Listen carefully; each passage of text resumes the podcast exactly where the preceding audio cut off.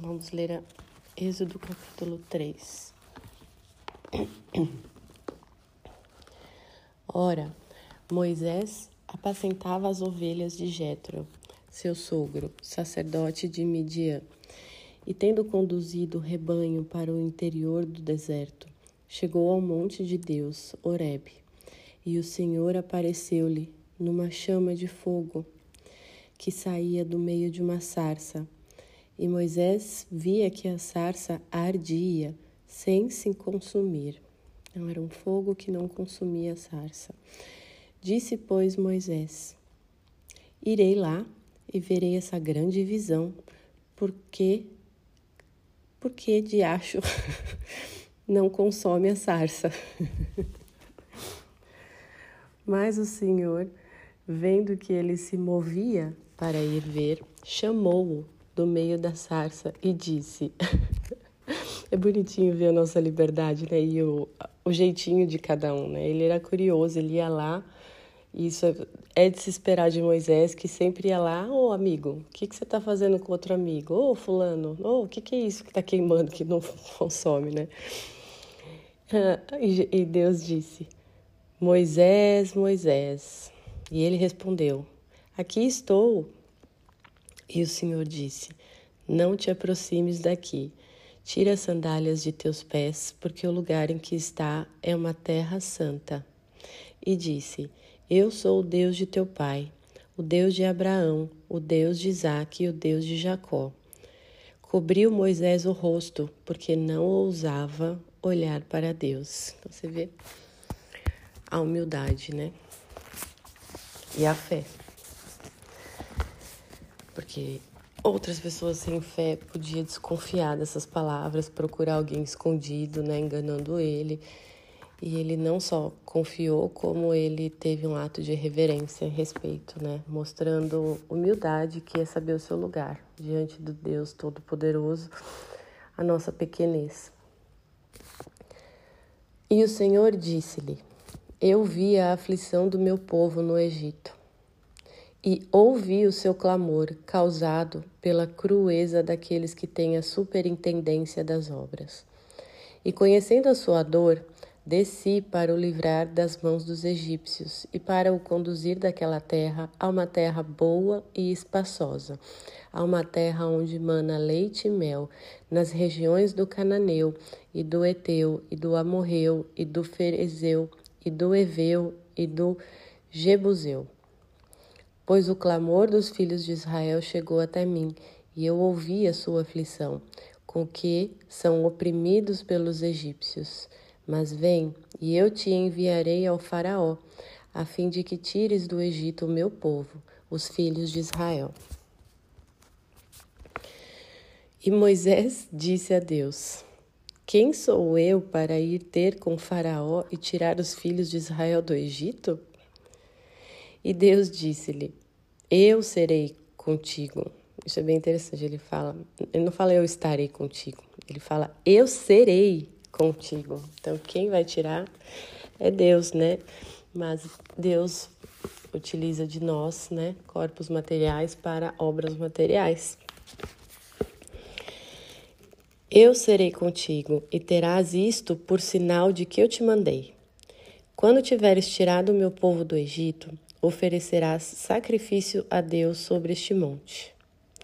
Moisés disse a Deus: Eis que eu irei aos filhos de Israel e lhes direi: O Deus de vossos pais enviou-me a vós. Se eles me disserem: Qual é o seu nome? Que lhes hei de dizer? Deus disse a Moisés: Eu sou o que sou. É o nome de Deus. Ele é, ele é o ser, ele é tudo, todo ser tudo que existe é Deus. Não literalmente no sentido que algumas heresias acontecem, né? Como o panteísmo, que adora o sol, a lua e tudo como se fosse aquilo, aquele objeto Deus. Mas tudo que tem ser, isso é metafísica, meus amores, tudo que tem ser é, vem do, do único ser, né? Que é aquele não criado, é Deus.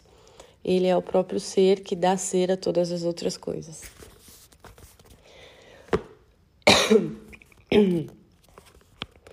e disse: Assim dirás aos filhos de Israel: Aquele que é enviou-me a vós.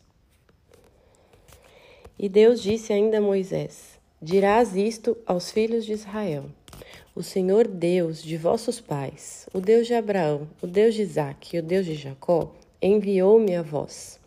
Este é o meu nome por toda a eternidade, e com este nome serei recordado de geração em geração.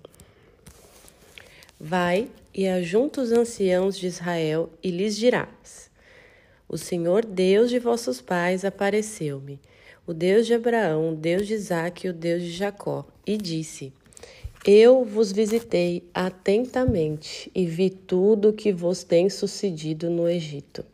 E resolvi tirar-vos da opressão dos egípcios e conduzir-vos à terra do Cananeu, do Eteu, do Amorreu, do Ferezeu e do Eveu, do Jebuseu, a uma terra onde mana leite e mel. E eles ouviram a tua voz e tu com os anciãos de, e, perdão, e eles, né, os anciãos, ouvirão a tua voz, Moisés. E tu com os anciãos de Israel irás ao rei do Egito e lhes dirás: O Senhor Deus do Hebreu chamou-nos.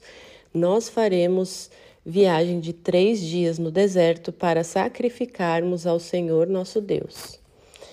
Mas eu sei que o rei do Egito não vos deixará ir se não for obrigado por mão forte. Por isso, eu estenderei a minha mão e ferirei o Egito com toda a sorte de prodígios que farei no meio deles. Depois disto, vos deixará ir. Eu farei que este povo encontre graça junto dos egípcios, e quando partirdes, não saireis com as mãos vazias, mas cada mulher pedirá à sua vizinha: e aquela que mora na sua casa, vasos de prata e de ouro, e vestes, e polosei sobre vossos filhos e vossas filhas, e despojareis o Egito. Então, meus amores, depois a gente vai ler que Deus dispõe uma dureza de coração no coração de Faraó, propositalmente, para que todos, não só o seu povo, mas todos reconheça Deus e se converta. Então, ele está dando a chance não só de libertar o povo dele, mas de converter todo o Egito. Então, tudo que Deus faz, ele tira proveito para o bem, para a conversão de todos, para salvar todas as almas o tempo todo. Ele nunca pensa isoladamente só em uma pessoa, só em um povo. Nunca, nunca, nunca. Né? Quem lê assim historicamente esses livros fala: nossa, Deus só quer todo mundo é criatura dele, ele só quer o povinho escolhido dele, que escolheu com unidunité, sei lá como que escolheu, que não é justo. Não é bem assim, né? Na verdade, toda escolha é vem a partir de um ato de fé de alguns, né? Como no, somente Noé no dilúvio. Só Noé teve esse ato de fé. Abraão teve um ato gigante de fé, dando seu próprio filho ao sacrifício, pedido de Deus que depois veio o anjo e interrompeu, que era para ver a fé dele. Então, as nossas tarefas fazem parte disso, dessas missões. E Deus é tão lindo que vocês vão ver ao longo das leituras que ele responde a todos os nossos questionamentos. Quando esse questionamento não vem de, de falta de fé, de é, duvidar, mas questionamentos racionais mesmo, quanto à nossa limitação, o medo, né? É, você vai estar comigo? Como é que vai ser isso? Ninguém vai me ouvir? São esses questionamentos sinceros de Moisés, né? Ninguém vai me ouvir quem sou eu, né? Que nome eu falo? É, enfim. E também Deus dá não só as respostas, como Ele dá o passo a passo do que você tem que dizer, então, aonde você tem que ir primeiro, o que vai falar. E ele repete a mesma coisa várias vezes para ter na memória. Né? Então você vai até os anciãos da cidade. Vai falar isso, isso isso. Aí você vai com os anciãos falar isso, isso isso para o faraó. Eu serei contigo, né? E ainda dá sinais, né? Ele ainda dá sinais. É... e pede tarefas Então é muito bonito. E ele dispõe a dureza do, do, do, do faraó, com certeza, não sabemos, mas com certeza teve egípcios que viu aquela, aqueles prodígios de Deus e converteu-se. Se não foi, seguiu com o povo porque talvez morreria pelo faraó, né? Talvez aquela coisa meu povo, minha pátria, não posso ir, mas houve conversões de muitas conversões no coração, né? De crer no poder de Deus, no Deus verdadeiro e não naqueles deuses do Egito. Certo, meus amores? Então acho que a gente pode até continuar a ler o 4 também.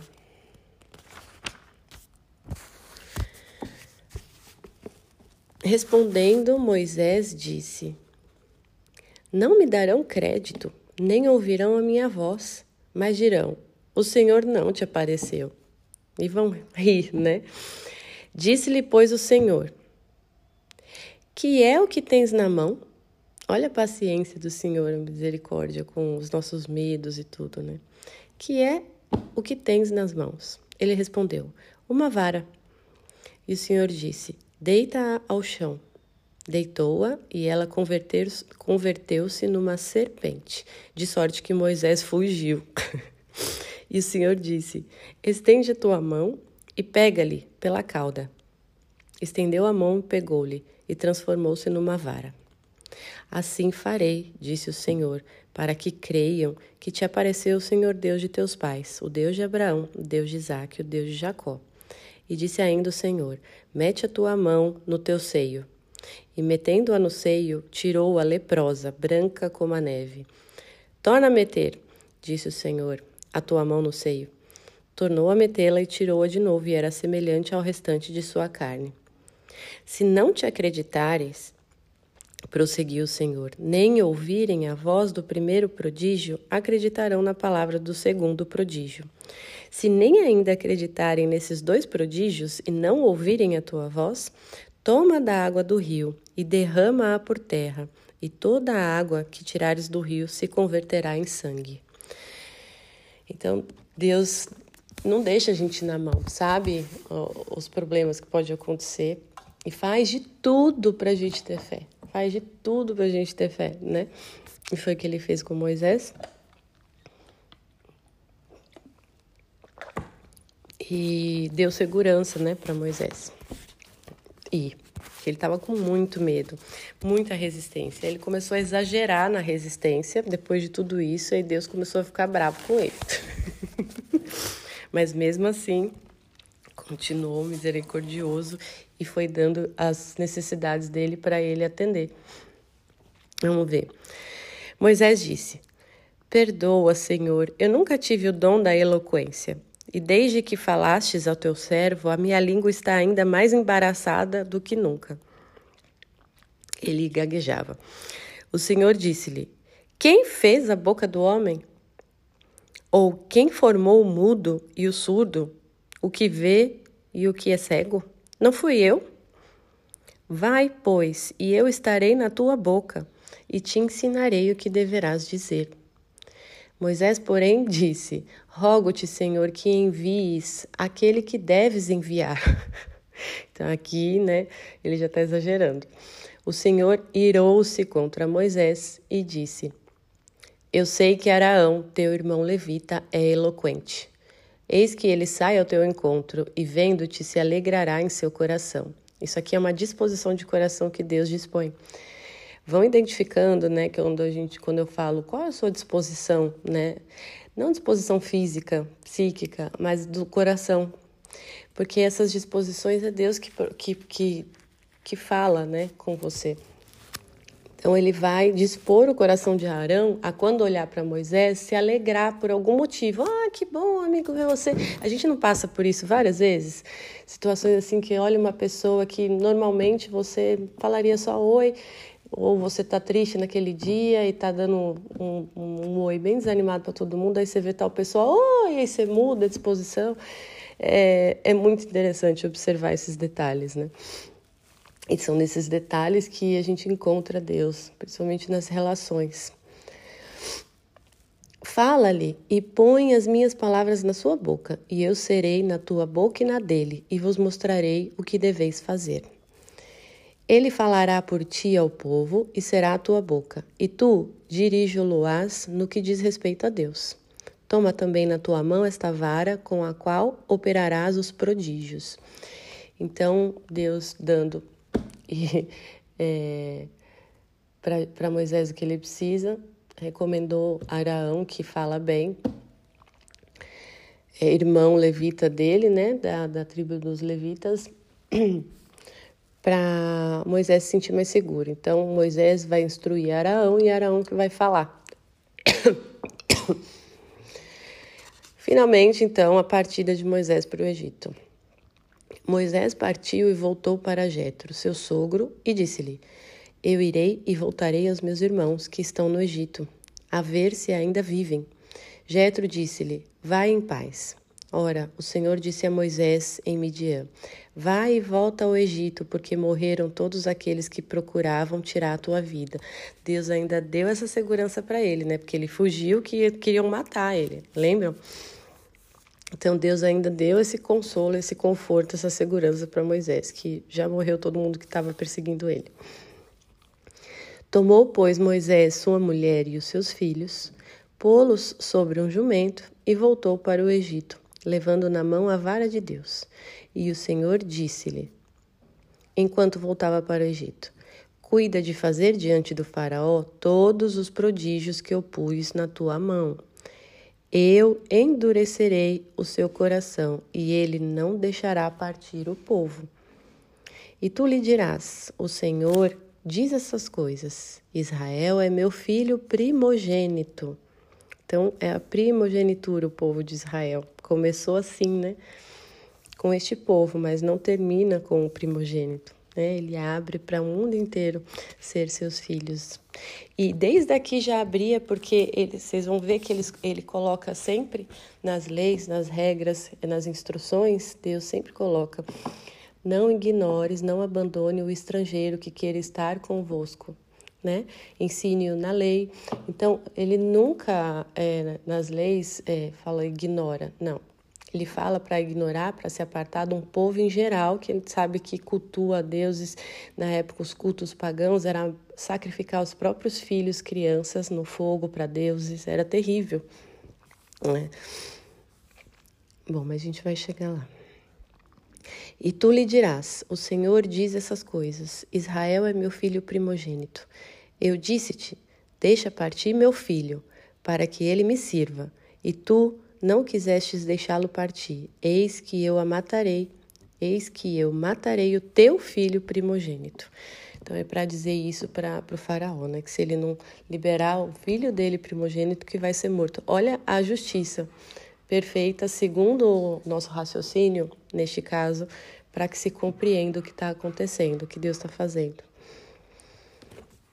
Encontro com Deus.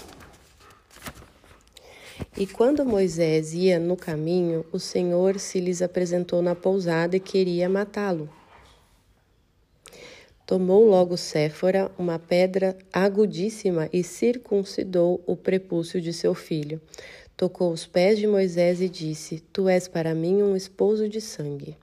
E o Senhor o deixou depois que ela disse, por causa da circuncisão, esposo de sangue. Então, isso aqui é, um, é bem simbólico. É, Séfora é a sua esposa, né? Logo Séfora, uma pedra agudíssima, e circuncidou o prepúcio de seu filho, né, o filho de Moisés, e tocou os pés de Moisés. Tu és para mim um esposo de sangue. Aqui ele estava selando é, os prodígios, né, essa, esse, essa relação que ele precisaria ter com Moisés, de falar face a face, que só com Moisés aconteceu isso, entre os humanos, falar deste modo, né, ver a glória de Deus.